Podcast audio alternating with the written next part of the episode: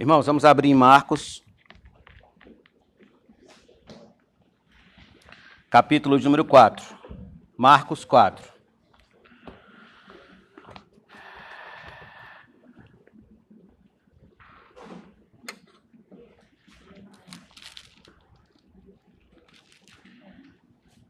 A gente vai ler do versículo 1 em diante.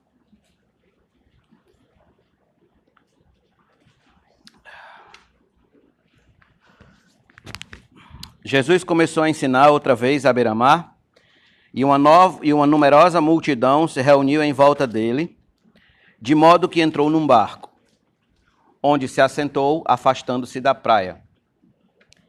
E todo o povo estava à beira-mar à beira na praia. Assim ensinava-lhes muitas coisas por parábolas, e durante o seu ensino dizia: Escutem, eis que o semeador saiu a semear. E ao semear, parte caiu à beira do caminho, e vieram as aves e a comeram. Outra parte caiu em solo rochoso, onde a terra era pouca, e logo nasceu, visto não ser profunda a terra. Saindo, porém, o sol a queimou, e porque não tinha raiz, secou-se. Outra parte caiu entre os espinhos, e os espinhos cresceram e a sufocaram, e não deu fruto. Outra, enfim, caiu em boa terra e deu fruto. A semente brotou, cresceu e produziu a 30, a 60 e a 100 por um. E Jesus acrescentou: Quem tem ouvidos, ouça para ouvir. Muito bem, vamos orar. Senhor Deus bendito, Graças te damos por tua palavra. Rogamos as tuas misericórdias, Senhor. Te agradecemos pela primeira parte que já tivemos neste culto, onde cantamos e adoramos a ti. E neste instante, Senhor, vamos ouvir a tua palavra. Te peço que o Senhor nos dê graça, nos dê sabedoria, nos dê o entendimento e o discernimento necessário para que em humildade, Senhor, andemos diante da tua face, cercados, ó Senhor, tão somente pelos teus santos e assim vivendo e glorificando o teu nome. Em nome de Jesus nós te agradecemos e todos nós digamos amém. Irmão, sempre houve no coração de Cristo uma genuína preocupação pastoral para com os seus discípulos. Sempre houve. Mateus, escrevendo, disse que, vendo ele as multidões, compadeceu-se delas, porque estavam aflitas e exaustas, como ovelhas que não têm pastor. A preocupação de Jesus não era uma mera preocupação legalista, como tinham os demais líderes religiosos da sua época. Antes de qualquer outra coisa, sua preocupação ela tinha uma tonalidade profunda, pastoral, de pastor. Em outras palavras, Cristo buscava fazer com que seus discípulos tão somente tivessem contato com a verdade de Deus como a única guia de suas vidas. De modo, e isso a tal ponto, que, a fim de que seus discípulos não vivessem uma fé superficial, fraca e débil, Jesus falou-lhes muitas vezes por parábolas. Falar por parábolas era exatamente forçar os seus discípulos a um conhecimento mais profundo ao invés de falar de modo direto. Jesus sabia que a maturidade espiritual dos discípulos não iria chegar se eles só ouvissem fábulas e mitologias. Eles precisavam tocar nas verdades de Deus. E as parábolas, elas traziam exatamente a verdade de Deus, ou melhor, as verdades de Deus. Nesta sessão do capítulo 4, a maior parte do capítulo 4 de Marcos é composta de parábolas, das parábolas de Jesus. Então, os discípulos querem saber por que, que Jesus fala por parábolas. O versículo 10 está indicando aí que eles querem saber por que, que nosso Senhor fala por parábolas. Então Jesus responde nos versículos 11 e 12. Acompanhe comigo. Jesus disse a eles: A vocês é dado conhecer o mistério do reino de Deus. Mas aos de fora, tudo se ensina por meio de parábolas, para que vendo, vejam e não percebam, e ouvindo ouçam e não entendam, para que não venham a converter-se e sejam perdoados. Já de início, nós temos um sério questionamento a fazer aqui.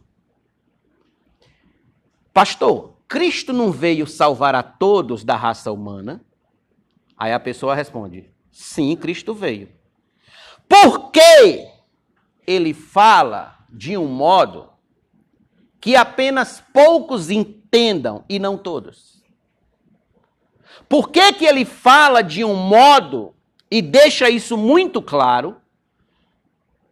Para que muitos ouçam, mas não entendam, vejam, mas não percebam, e não sejam perdoados e não sejam salvos. Por quê?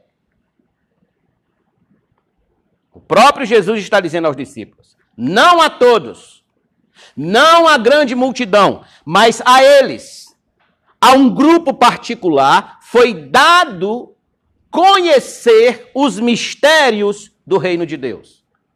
Aprove a Deus revelar seus mistérios a quem ele quis. Não a todos, mas a quem ele quis. Abra sua Bíblia comigo rapidinho em Mateus capítulo 11, por favor. Mateus 11. Veja as palavras de nosso Senhor a esse respeito.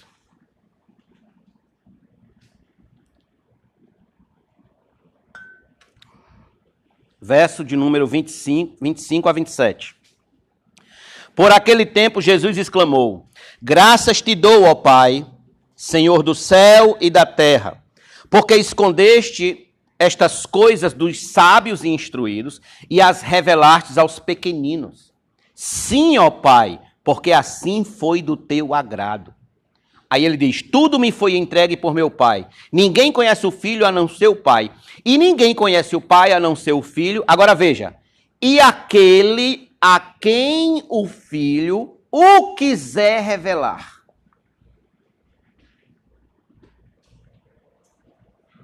Não a todos, mas aquele a quem o filho o quiser revelar. A guisa de introdução, aqui está o grande tema que permeia toda a escritura sagrada. Qual é, pastor, esse grande tema? A soberania de Deus na salvação. O profeta Jonas escreveu dizendo que ao Senhor pertence a salvação. Paulo chega a dizer em Efésios 1, versículo 8 e 9, que Deus derramou abundantemente a sua graça sobre nós em toda sabedoria e prudência. Agora ele diz, desvendando-nos, na nossa tradução que a gente usa agora, ele diz, revelando o mistério da sua vontade, segundo o seu beneplácito que propusera em Cristo. Portanto, Cristo está dizendo, dizendo aos seus discípulos que eles assim como nós, como eu e você, tem um grande motivo de alegria, um grande motivo de gratidão, um grande motivo de celebração, um grande privilégio, porque estávamos cegos e ele quis se revelar a nós por meio da sua palavra. Não a todos, não a grande multidão, mas aquele, aquele a quem o quiser revelar. E não apenas isso, irmãos. Jesus vai além. A preocupação de Jesus é a de instruir o seu povo para que o seu povo tenha um discernimento sobre o lugar em que a palavra de Deus ocupa em seus corações. Sim, um povo que entendesse os perigos que rondam o coração. Por isso, Jesus passa a explicar a parábola do semeador. E como é que Jesus explica a parábola do semeador? Veja comigo o verso de número 13 e 14. Ele começa aqui, essa é a grande preocupação dele. Então Jesus lhes perguntou: Se vocês não entendem esta parábola, como compreenderão todas as outras? O semeador semeia a palavra. Preste atenção aqui, vamos, vamos por partes. A semente semeada é a palavra de Deus, é o Evangelho.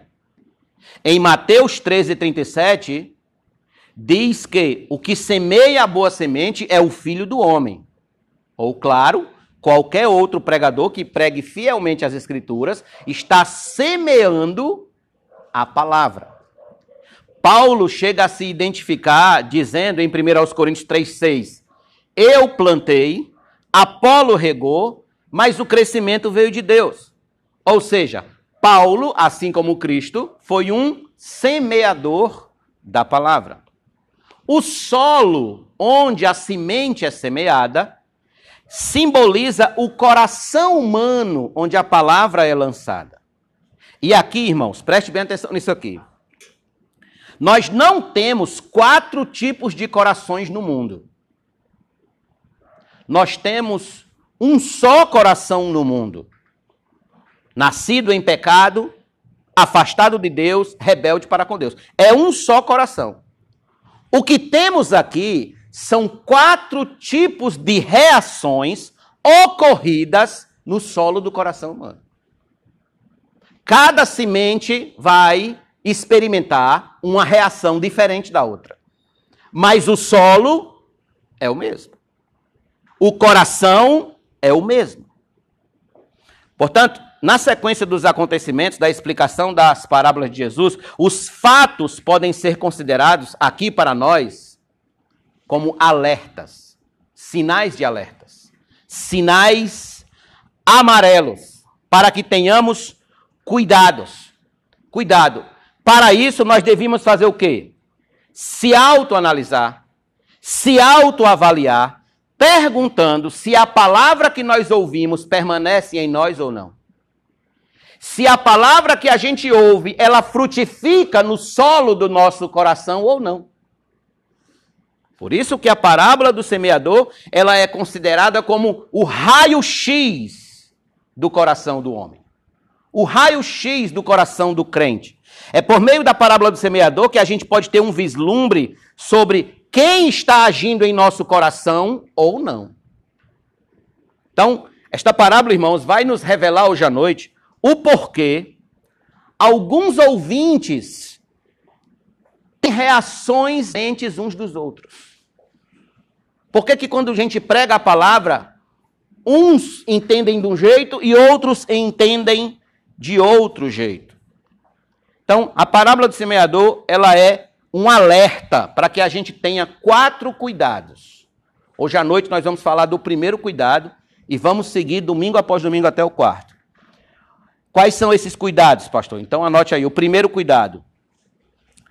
Quando ouvir o evangelho, tenha cuidado com as astúcias do diabo. Quando ouvir o evangelho, tenha cuidado com as astúcias do diabo. Veja o verso de número 14 e 15 comigo, por favor.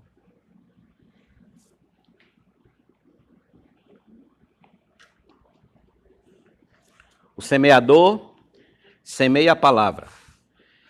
Estes são os da beira do caminho. Lembre lá do versículo de número 4, que ao semear, uma parte caiu à beira do caminho e vieram as aves e a comeram. O semeador semeia a palavra, estes são os da beira do caminho, onde a palavra é semeada. Quando a ouvem, logo Satanás vem e tira a palavra semeada neles. Jesus deixa claro que logo após o ouvinte ter contato com o evangelho, Satanás vem de uma forma quase que, a gente pode dizer assim, automática, ouviu o evangelho, já vem o diabo, e daí segue-se uma série de ações no seu coração. Vou explicar melhor. Imagine um terreno, um terreno baldio, onde ninguém cuida dele. E de repente aparece alguém e começa a cuidar daquele terreno. Então chega um terceiro indivíduo e diz: Ei, pare, pare de, de semear nesse terreno aí. Esse terreno é meu. Esse terreno aí é meu. Por que você está semeando nesse terreno? Então há uma ação imediata contra aquele que começou a cuidar do terreno. E Jesus está dizendo que há um grupo de pessoas que sempre que ouve o evangelho, sempre que ouve a pregação, o diabo vem tentar tirar a palavra do seu coração. É como se o diabo dissesse: Ei, esse terreno aí é meu, eu vou arrancar fora qualquer semente que se plantar aí. O diabo não semeia o evangelho. O evangelho é uma semente que o diabo não tem, não pertence a ele. Então ele vai querer arrancar o evangelho de um terreno que ele diz que é dele. E aliás, diga-se de passagem, isso é verdade. Enquanto o homem ele não é salvo por Cristo, ele ainda pertence ao diabo. Essa verdade é dura, mas é a verdade bíblica. É a verdade das escrituras.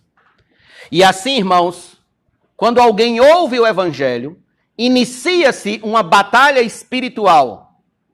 Automaticamente uma batalha espiritual é travada no campo do coração do homem. E aqui nós vamos considerar algumas coisas nesse versículo 15. A primeira delas, que nós devemos considerar hoje à noite, é a existência do diabo como um fato.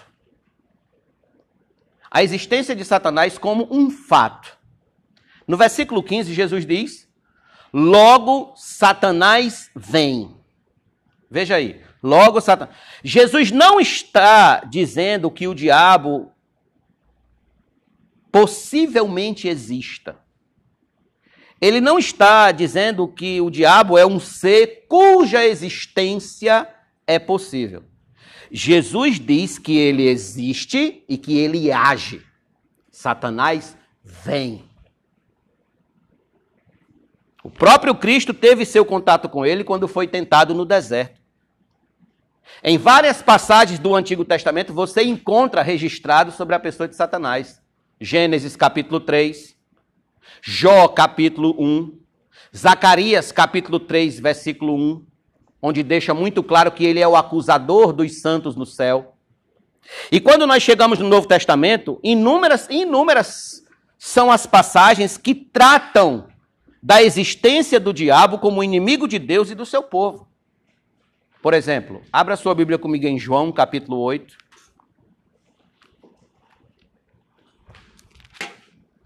Verso de número 44. Olha o que Jesus disse para aqueles judeus que estavam descrendo da sua palavra. Olha como Jesus foi firme. João 8, 44. Vocês são do diabo, que é o pai de vocês, e querem satisfazer os desejos dele. Ele foi assassino desde o princípio e jamais se firmou na verdade, porque nele não há verdade. Quando ele profere mentira, fala do que lhe é próprio, porque é mentiroso e pai da mentira. Jesus não está dizendo que esse ser aqui possivelmente existe. Ele está dizendo que esse ser aqui é, existe e age. Veja outro texto comigo, Apocalipse 12. Apocalipse 12.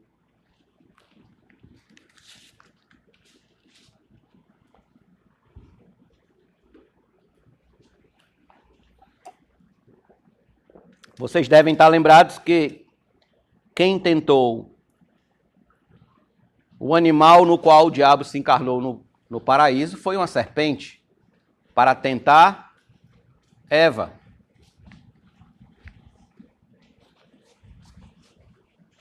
E aqui está escrito, veja o versículo 9. E foi expulso o grande dragão, a antiga serpente, que se chama Diabo e Satanás, o sedutor de todo o mundo. Ele foi atirado para a terra e com ele os seus anjos. A serpente de Gênesis 3, a antiga serpente, é o diabo que foi expulso dos céus. Então, preste atenção.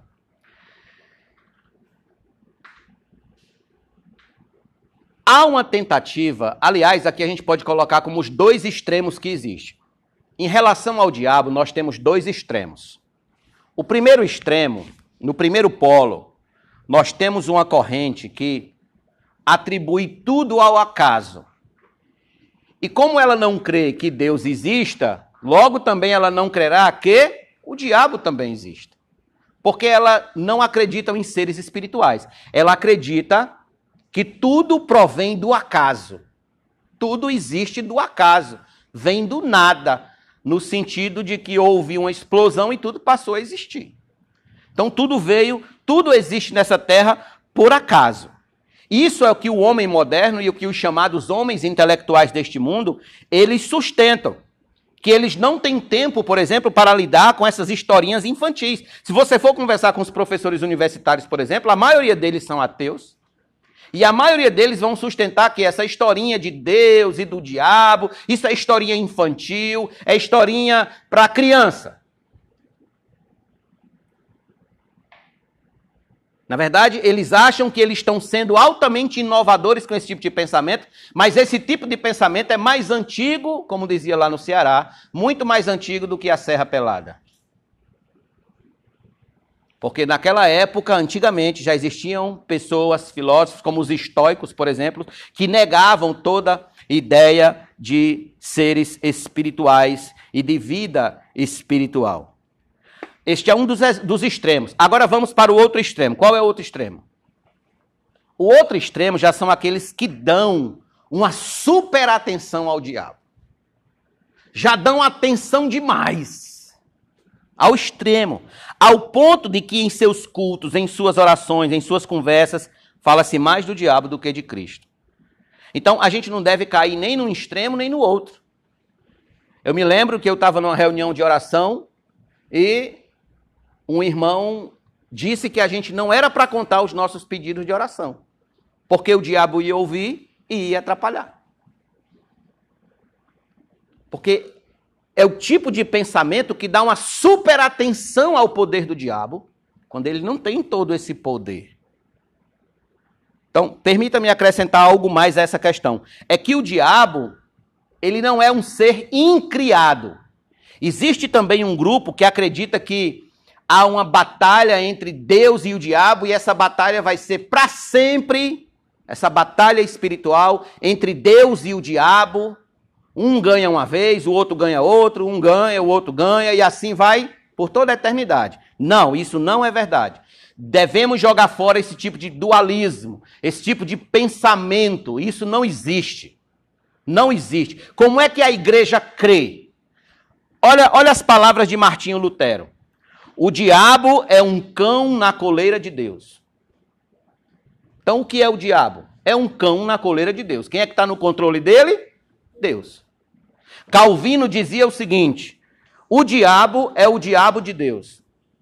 Por quê? Porque o diabo é um ser criado. Ele é um ser, ele é uma criatura. Ele não tem vida própria. Ele precisa de Deus para continuar existindo. Então a gente deve corrigir essa mentalidade de que Deus e o diabo vivem numa luta eterna entre o bem e o mal e que nunca terá fim. Que são seres coiguais. Não, eles não são. O diabo existe como ser criado e criado para um propósito eterno de Deus. Ele existe para um propósito eterno. Então, aqui, irmãos, eu reitero, nós temos Jesus nos avisando de um fato e sabe por que, que muitos cristãos vivem um cristianismo miserável? Porque são negligentes com esse fato. São negligentes com o fato de que eles têm um inimigo constantemente batalhando para lhe enfraquecer na fé. Batalhando por todos os lados para lhe desanimar, para lhe desencorajar, para lhe fazer andar para trás, para roubar o evangelho que é o que nós vamos ver agora. Então, em primeiro lugar, no versículo 15, nós temos a existência do diabo. Em segundo lugar, nós temos a ação do diabo. A ação dele. Versículo 15 diz o seguinte: veja, acompanhe. Do capítulo 4. Em, estes são os da beira do caminho, onde a palavra é semeada. Quando a ouvem, logo Satanás vem. Agora veja, e tira a palavra nele semeada. Tira, isso é verbo de ação. Tira. Então, imagine só a situação. Está ali um grupo de pessoas. O evangelho está sendo pregado. Logo vem o diabo e tira. rouba, arrebata o evangelho dos corações daquelas pessoas. Eis aqui a primeira resposta do porquê algumas pessoas ouvem pregações e não mudam. Ouvem pregações e não são transformadas. Ouvem pregações e não são renovadas. Elas escutam a palavra, elas ficam maravilhadas com o que ouvem, mas logo, logo a seguir estão nas mesmas velhas atitudes de pecados e rebeldias. Vêm a culto ao domingo à noite, recebem a palavra, mas na segunda-feira de manhã não tem mais nada de palavra. O que aconteceu? O diabo roubou o evangelho dos seus corações. Irmãos, isso é uma das explicações do porquê alguns indivíduos, mesmo tendo o evangelho, tendo ouvido o evangelho, eles agem sem evidência alguma de transformação. O diabo roubou dos seus corações a palavra de Deus. E nós devemos atentar exatamente aqui não apenas no fato de que o diabo age, mas a gente deve estar esperto para a maneira como ele age. Como é que ele age? Como é que ele que ele toma as atitudes dele em relação a nós? Em 2 aos Coríntios, capítulo 2, versículo 11, o apóstolo Paulo diz: Deixa eu ler para vocês. Para que não sejamos vencidos por Satanás, não ignoremos os seus ardis. Não ignore. Ardis, a palavra ardis significa estratégias. Não ignore as estratégias. Em 2 aos Coríntios 11, 14, o apóstolo Paulo diz de novo: Não é de admirar, porque o próprio Satanás se transforma em anjo de luz. Para roubar o evangelho do seu coração, ele se transforma no anjo de luz, se for necessário. Em Efésios 6, versículo 11, Paulo diz: revestivos de toda a armadura de Deus para poder ficar firme contra as ciladas do diabo. Guarde essa palavra, cilada. Ou seja, vem a serpente, a antiga serpente, o antigo dragão, cheio de estratégias, cheio de ciladas e rouba o evangelho. E rouba. E aqui eu quero analisar com vocês algumas das suas armas. Algumas das armas que ele usa para roubar o evangelho do nosso coração. Primeiro, a primeira delas é a dúvida. O diabo sabe que a fé é a certeza das coisas que se esperam. E que sem fé é impossível agradar a Deus. E ele vai querer fazer o quê? Que você não agrade a Deus. E para que você não agrade a Deus, basta que seu coração esteja cheio de dúvidas. Foi isso que ele tentou fazer, inclusive, com o nosso Senhor, com Cristo Jesus. Veja comigo, por favor, em Lucas capítulo 4. Abra em Lucas capítulo 4. Lucas 4. Versículo de número 1 a 3, depois 9 a 11. Lucas 4. É o texto que fala sobre a aprovação de Jesus. Jesus, cheio do Espírito Santo, voltou do Jordão e foi guiado pelo mesmo Espírito no deserto. Durante 40 dias, sendo tentado pelo diabo, nada comeu naqueles dias, ao fim dos quais teve fome. Enquanto o diabo disse a Jesus: Veja, se você é o filho de Deus, mande que estas pedras transformem em pão. Agora veja o verso 9. Então o diabo levou Jesus a Jerusalém, colocou sobre o pináculo do templo e disse: Se você é o filho de Deus, jogue-se daqui para baixo, porque está escrito: Aos seus anjos ele dará ordem a seu respeito para que o guardem, e eles o sustentarão nas suas mãos, para que você não tropece. Perceba, por duas vezes Satanás usou a palavra se. Se você é. Ele tentou levar Jesus a descrer, a duvidar da sua filiação divina. Se você é. Agora perceba, se ele tentou gerar dúvida no coração de nosso Senhor, o que você acha que ele fará com nosso? O que você acha que ele fará com o meu e com o seu? Não se admire, por exemplo, se você for levado a duvidar dessa pregação aqui. Se assim que terminar esse sermão, começar a surgir na sua cabeça, será se é verdade? Será se o diabo realmente existe? Será se isso tem fundamento? Isso é o quê? É o diabo roubando o evangelho do seu coração. Essa é a primeira cilada, a dúvida. Veja a segunda cilada, a distração. Está aí em Lucas capítulo 4. Vamos observar como o diabo tentou lançar distração para afastar Jesus do seu propósito eterno. Veja comigo do verso 5 a 7. Então o diabo levou para um lugar mais alto e num instante lhe mostrou todos os reinos do mundo. E disse: eu lhe darei todo este poder e a glória destes reinos, porque isso me foi entregue e posso dar a quem eu quiser. Portanto, se você me adorar, isso será seu. Perceba, aqui ele não tenta mais Cristo com a dúvida, mas com aquilo que lhe poderia distrair da sua devida missão. Ele estava mostrando a Cristo todos os reinos deste mundo, todo o poder deste mundo. Ele estava tentando distrair nosso Senhor com as seduções deste mundo.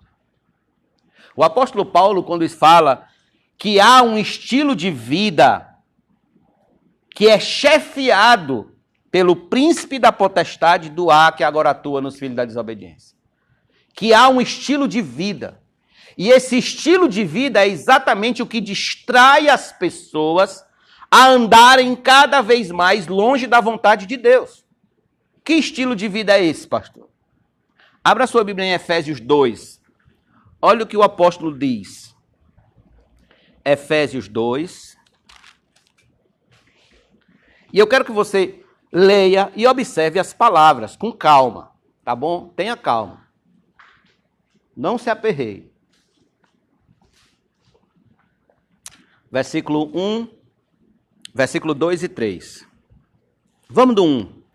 Ele lhes deu vida quando vocês estavam mortos em suas transgressões e pecados, nos quais vocês andaram no outro tempo, seguindo, agora veja, o curso deste mundo, segundo o príncipe da potestade do ar, do espírito que agora atua nos filhos da desobediência. Entre eles também nós, todos, andamos no passado segundo as inclinações da nossa carne, fazendo a vontade da carne e dos pensamentos. E éramos por natureza, ou seja, natural, como filhos da ira, como também os demais o são. Qual era esse estilo de vida? Fazendo a vontade da carne e dos pensamentos. Quem é que chefiava esse, esse estilo de vida? príncipe das potestades do ar, que agora atua nos filhos da desobediência. Então, o diabo, ele leva os homens a um estado de vida animal. Um homem que vive apenas para satisfazer os seus instintos carnais, os seus apetites carnais, vivendo escravos dos seus instintos. E uma das formas mais comuns que o diabo usa para um homem ou mulher fazer a vontade de, da carne é lhes fazendo acreditar que ser cristão, ser membro de uma igreja, participar de cultos é coisa de gente tola, é coisa de gente fanática. Por exemplo, inúmeros são levados a crer que participar de cultos é perda de prazer. As pessoas que participam do culto são as pessoas que não têm prazer na vida. Elas não sabem gozar a vida. É isso, essa é a mentalidade que o diabo tenta vender para as pessoas. Então, essas pessoas, elas são levadas a quê? A não dar importância a cultos, a leituras bíblicas, a devocionais, a oração particular, e nem se dão conta que estão, na verdade, numa guerra espiritual acontecendo em suas mentes.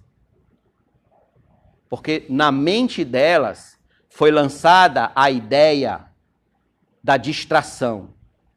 E a distração que é exatamente aquilo que nos dá prazer. Então ele vai dizer: qual é o prazer que tem em ir para o culto? Não há prazer nenhum. Prazer é ir para a praia. Prazer é domingo à noite ir para o estádio de futebol assistir o meu time preferido. Isso é que é prazer. Prazer é na sexta-feira à noite eu sair com meus amigos para o barzinho, tomar uma. Isso é que é prazer. Mas ir para a igreja, que coisa mais chata. Culto de oração, que coisa mais. Não, não, nem me fale. Esse é o estilo de vida que Satanás vai jogando na cabeça das pessoas, essa mentalidade. Ele então vai distraindo as pessoas da sua verdadeira missão de viver para a glória de Deus e deleitar-se nele. Se tão somente o diabo puder lhe distrair com Netflix, Facebook, WhatsApp, Twitter, Instagram, cinemas, novelas, praia, churrasco, futebol, visitas, etc., ele vai fazer. Se ele puder roubar do seu tempo, aquele tempo que era para você estar tá investindo em leitura bíblica, em oração, em jejum, em livros, em cânticos, ah, ele vai fazer. Ele não brinca. Irmãos, as coisas que mais nos afastam de Deus não são as coisas ilegais. São as coisas legais, legítimas. O que mais nos afasta de Deus não são coisas ilegais, não. Então, quando um cristão não vem aos cultos, o que é isso? É o diabo lhe roubando a palavra. Eu sei que há motivos e motivos, é verdade. Mas quando você não vem porque você se distrai com outras coisas, que na sua cabeça, no culto, você não tem como obter aquele prazer, é o diabo roubando a sua a palavra do seu coração. Quando um cristão não se compromete com o reino de Deus, é o diabo roubando o evangelho que transformaria sua vida nível pessoal, familiar, profissional, conjugal, ministerial, etc. Então, quando o diabo rouba o evangelho de você, ele não está roubando só de você. Quando o diabo rouba o evangelho de você, ele está roubando o evangelho que chegaria dentro da sua casa como bênção para seus filhos, como bênção para seu cônjuge, como bênção para seus amigos, como bênção para sua família e para toda a sua vida. Porque ele roubou aquilo que se frutificaria, que seria frutos de bênçãos dentro do seu próprio lar, dentro da sua própria vida. Então, tenha cuidado. Terceira astúcia, ou a terceira cilada, melhor dizendo, a terceira cilada do diabo é a falsa concepção do tempo. A falsa concepção do tempo. O diabo vende a ideia que você não precisa do evangelho agora. Que você é novo, tem saúde, tem força, é inteligente. Quando você estiver perto da morte, aí você vai para a igreja. Ontem eu ouvi exatamente isso de uma pessoa que convidou o cunhado para vir para o culto e o cunhado disse exatamente isso. Quando for o tempo, eu vou. Como se ele conhecesse do tempo. Quando for o tempo, eu vou. Irmãos, Jesus contou uma parábola para mostrar que pensar assim é perigoso demais. O diabo vende essa falsa ideia, a ideia, a falsa ideia de que você tem o tempo, o controle do tempo na sua mão. Você não tem, meu irmão, você não tem, minha irmã, você não tem. Ninguém aqui tem o controle do tempo. O controle do tempo está apenas nas mãos de Deus. Então Jesus contou uma parábola para que a gente perto em relação a isso. Qual foi a parábola? Abra sua Bíblia em Lucas 12, por favor. Eu já citei essa parábola aqui várias vezes e vale a pena ler de novo. Não é vale a pena ver de novo, mas é vale a pena ler de novo. Lucas 12, do 16 ao 20.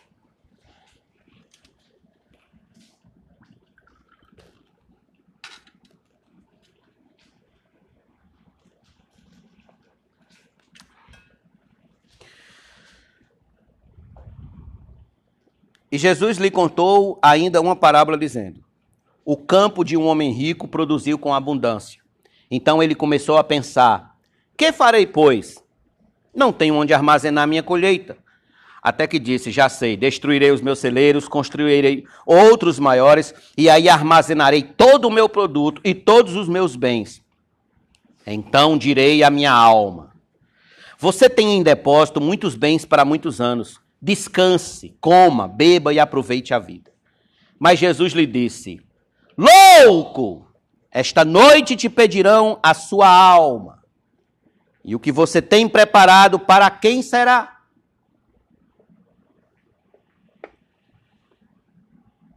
No verso 21 diz: Assim é o que ajunta tesouros para si mesmo, mas não é rico para com Deus. Louco! Olha que forte. Ele achava que teria aquilo para muitos anos. Mas naquele, naquela noite alguém pediria a alma dele de volta. E tudo o que ele preparou vai servir de quê?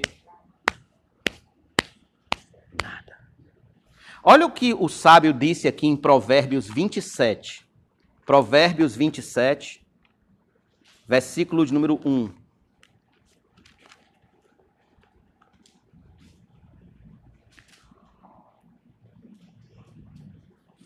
Vinte e sete, versículo 1. Não se gabe do dia de amanhã, porque você não sabe o que ele trará à luz. Não se gabe Enquanto as Escrituras estão por toda parte dizendo: arrependa-se e converta-se, porque o tempo está cumprido. Enquanto a Bíblia diz que nós devemos remir o tempo, porque os dias são maus. Enquanto a Bíblia diz: louco, esta noite te pedirão a tua alma, a urgência. Enquanto a Bíblia diz isso, sabe o que é que o diabo faz? Ele não medirá esforços para jogar na nossa mente de que a gente pode procrastinar a nossa salvação. Deixe para amanhã. Deixa para amanhã. Vai empurrando com a barriga aí. Deixa a vida te levar. Quando estiver mais perto. Quando você estiver mais perto de Jesus, aí você. Então, por meio da dúvida, por meio das distrações e por meio da falsa concepção do tempo, o diabo, ele arrebata, ele age arrebatando e arrancando, tirando o evangelho de muitos corações. Roubando. Nós poderíamos citar hoje à noite aqui tantos outros meios que ele usa, como o amor ao dinheiro, as falsas religiões, a vaidade dos corações humanos, etc. Tantas outras ciladas que ele usa. Mas por hora, essas três basta. Como nós falamos há pouco: dúvida, distrações e falsa concepção do tempo. Pois bem, então a gente já viu já que o diabo existe, e em segundo lugar, que o diabo age. E por fim, em terceiro e último lugar, anote aí, o propósito do diabo. O propósito. E nós vamos usar agora, não Marcos, mas Lucas, que é o texto paralelo a esse, quando ele fala da parábola do semeador, e lá em Lucas tem mais detalhes a esse respeito. Abra sua Bíblia em Lucas 8, por favor. Jesus está explicando a parábola do semeador também. E aqui em Lucas 8, o magnífico aqui desse texto é que ele diz o propósito para o qual o diabo rouba o evangelho dos corações dos homens. Veja, versículo de número 12. Os que estão à beira do caminho são os que a ouviram. Depois vem o diabo e tira-lhes a palavra do coração. Agora veja, o propósito está aqui, ó para não acontecer que, crendo, sejam salvos. Para não acontecer que, crendo, sejam salvos. O diabo sabe que desde o Éden, o homem entrou num estado de inimizade profunda contra Deus. Sendo sabedor disso, ele mantém desde então os homens debaixo de uma cegueira espiritual terrível. O apóstolo Paulo, em 2 Coríntios 4, 4, disse: O Deus deste mundo cegou o entendimento dos incrédulos para que não lhes resplandeça a luz do evangelho. Paulo aqui fala de duas coisas. Primeiro, mostra porque que os descrentes, eles não creem. É que o diabo cegou o entendimento deles. Eles não têm como ver, eles estão cegos. E depois Paulo diz o porquê que o diabo faz isso. Aí ele fala: para que não lhes resplandeça a luz do evangelho. E crendo, colando aqui com as palavras de Cristo, e crendo, sejam salvos. O diabo usará da dúvida, da distração, da falsa concepção do tempo, do amor ao dinheiro, do amor ao poder, para não suceder que muitos, crendo, sejam salvos. Por isso que ele vai agir. Por isso que ele vai tentar roubar a palavra do seu coração hoje à noite. Por quê? Porque tudo o que ele quer é que você não seja salvo. O diabo, por exemplo, ele não quer que seu casamento seja um casamento de gente salva. Ele não quer que sua família seja uma família de salvos. Ele não quer que seus vizinhos sejam uma vizinhança de gente salva. Ele não quer que seus amigos sejam um grupo de amigos de salvos. Que lá no seu trabalho exista um grupo profissional de gente salva. Que entre os seus familiares, parentes, etc., tenha pessoas salvas. Não, ele não quer. O inimigo de nossas almas, ele sabe que está próximo o dia da ira de Deus sobre esta terra. Sabe que se aproxima o dia em que ele e seus demônios serão precipitados no inferno. Jesus disse claramente: o inferno foi criado para o diabo e seus anjos, e eles vão para lá. Então, sabe o que? Que tudo que o diabo quer é levar você com ele. Que você vá na caravana dele. Para onde, pastor? para o inferno. Meu amigo, se você sair desse culto indiferente a essa mensagem, lamento informá-lo, mas o diabo venceu essa disputa. Ele conseguiu roubar o evangelho do seu coração. Se você chegar amanhã sem nenhum cuidado em colocar em prática tudo que você ouviu aqui, infelizmente tenho de informá-lo que você foi roubado, furtado diria até assaltado. O propósito do inimigo de nossas almas é que você não seja salvo, para que crendo não seja salvo. Todavia, qual é o propósito de Deus?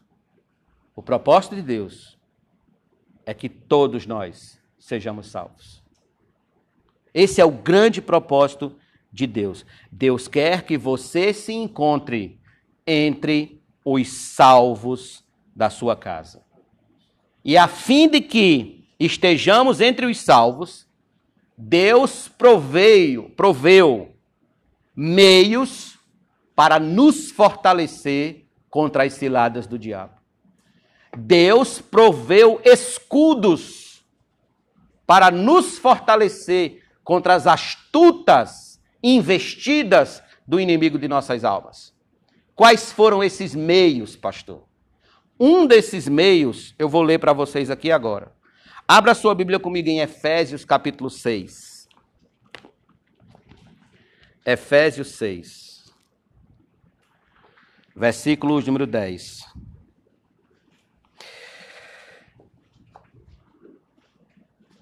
Quanto ao mais, sejam fortalecidos no Senhor e na força do seu poder. Vistam-se com toda a armadura de Deus para poderem ficar firmes contra as ciladas do diabo. Porque a nossa luta não é contra o sangue e a carne, mas contra os principados e as potestades, contra os dominadores deste mundo, contra deste mundo tenebroso, contra as forças espirituais do mal nas regiões celestiais. Por isso, peguem toda a armadura de Deus, toda a armadura de Deus, não deixem nada de fora, toda a armadura de Deus para que vocês possam resistir no dia mal e depois de terem vencido tudo, permanecer inabaláveis. Quais são essas armaduras? Verso 14. Fiquem firmes, cingindo-se com a verdade e vestindo a couraça da justiça. Tenham os pés calçados com a preparação do evangelho da paz, segurando sempre o escudo da fé, com o qual poderão apagar todos os dardos inflamados do maligno. Segure aí uma pausa. Dardos inflamados. Dúvida, distrações, falta, falta falsa concepção de tempo, amor ao dinheiro, amor ao poder, amor à vaidade e por aí se vai. São dardos inflamados do maligno. Segue. Usem também o capacete da salvação e a espada do Espírito, que é a palavra de Deus. Orem em todo tempo no Espírito, com todo tipo de oração e súplica. Para isto, vigiem com toda perseverança e súplica por todos os santos. Aqui está o meio que Deus nos proveu, a sua armadura, para que a gente vença as ciladas de Satanás que tenta roubar diariamente o evangelho do nosso coração. Como foi que Jesus venceu o diabo no deserto? Com a palavra de Deus. Por três vezes Jesus disse: Está escrito, está escrito e está escrito. De que maneira nós vamos conseguir vencer o diabo, Satanás e seus anjos? Exatamente lançando mão da palavra de Deus. Por exemplo, se o diabo lhe disser: Será se você é filho de Deus, você acha que é? Será se você realmente acha que é filho de Deus com o tanto de pecado que você tem? Então responda: Sim, eu sou filho de Deus. Porque está escrito em Romanos 8,17: o próprio Espírito testifica com o nosso Espírito que somos filhos de Deus. Se o diabo lhe disser, será se essa pregação é verdade? Será que o que esse pastor está dizendo é verdade? Tem algum sentido? Responda: sim, porque está escrito no Salmo 119, versículo 11: Escondi a tua palavra no meu coração, para eu não pecar contra ti. Se o diabo lhe disser, não acredite nisso, não acredite em nada disso aí que você está ouvindo. O evangelho não é coisa de gente para você feito você, de gente madura, gente que não tem tempo a perder com historias infantis. Nada disso vai se cumprir, nada disso é verdade. Esqueça isso. Tudo isso é são fábulas. Tudo isso são apenas historinhas para criança. Responda: não, diabo. Negativo. Eu acredito na palavra de Deus, pois está escrito em Mateus 24 e 35: O céu e a terra passarão, mas as minhas palavras não hão de passar. E se o diabo mais uma vez tentar semear no seu coração algum sentimento de culpa e de que ah, não, não há mais perdão para você, responda: não, diabo. Ainda há perdão, porque está escrito em 1 João 1,9. Se confessarmos os nossos pecados, Ele é fiel e justo para nos perdoar os pecados e nos purificar de toda injustiça. Defenda-se com a palavra de Deus. A palavra está sendo semeada hoje, continua a ser semeada. Defenda-se. Thomas Brooks, um puritano, ele dizia o seguinte: Satanás promete o melhor e paga com o pior. Promete honra e paga com desonra. Promete prazer e paga com dor. Promete lucro e paga com prejuízo. Promete vida e paga com a morte. Irmãos, esta parábola é um ótimo teste para sabermos quem está agindo no nosso coração. Aliás, melhor, quem habita no nosso coração? Quem é o dono desse terreno? Se é o evangelho ou se é o inimigo de nossas almas que rouba o evangelho daí. Não deixa que o evangelho frutifique. Responda para você mesmo: você ama a Cristo? Você ama a igreja? Você ama seu ministério? Você ama a sua família, seu casamento? Você ama a sua vida profissional? Você ama a sua própria vida? Então lute contra as ciladas do diabo. Essa parábola não foi escrita por acaso. Isso aqui não está aqui por acaso. Está aqui para nos alertar. Lute, batalhe. Não falte os cultos. Leia diariamente a palavra. Ore diariamente. Medite nas escrituras. Ouça bons hinos. Bons hinos. Assista bons filmes bíblicos. Leia sobre a história da igreja. Leia bons livros. Se acompanhe com crentes maduros. Se acompanhe com os santos. O evangelho ele é muito precioso. Ele é uma pérola preciosa. Não deixe ele ser roubado do seu coração. Tenha cuidado com as astúcias do diabo e batalhe até o fim para que crendo você seja salvo. Permita-me concluir que estamos em uma batalha espiritual, relembrando aos irmãos que estamos em uma batalha espiritual e que a grande arma para vencermos tal batalha é a palavra de Deus.